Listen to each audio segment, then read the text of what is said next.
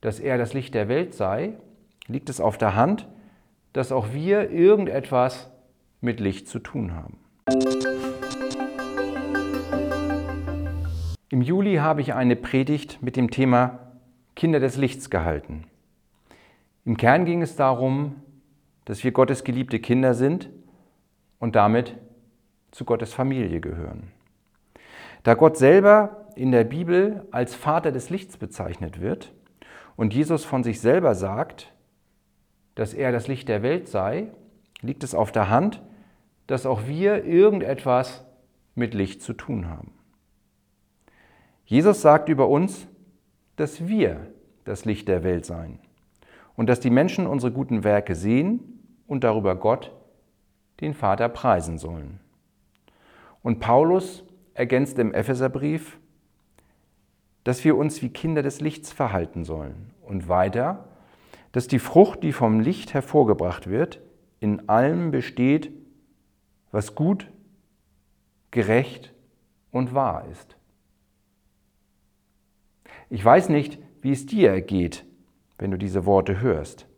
Also ich selber finde die schon sehr, sehr anspruchsvoll. Und wenn ich mir mein eigenes Verhalten ansehe, dann sehe ich da häufig mehr Schatten als Licht. Und da stellt sich die Frage, wie das bei mir funktionieren soll, mit mir als einem Licht der Welt. Hm. Dabei, das Prinzip ist ganz einfach. Mir war für die Predigt der Vergleich von unserem Licht mit einem Autoscheinwerfer in den Sinn gekommen. Stell dir vor, du fährst im Winter Auto. Die Straßen sind so richtig schön voller Schneematsch.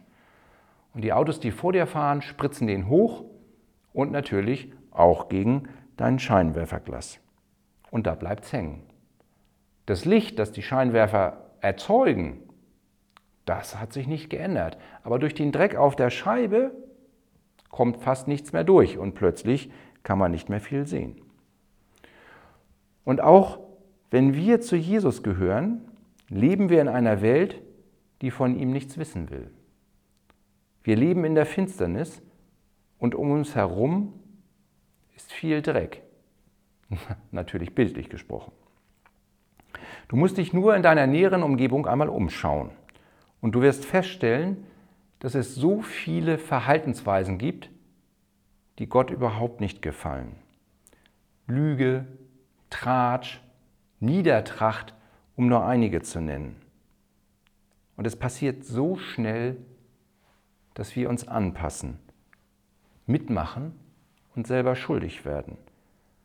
Unser Licht ist dann noch da, aber die Verglasung ist so verdreckt, dass wir uns kaum von den Menschen unterscheiden, die nicht zu Jesus gehören.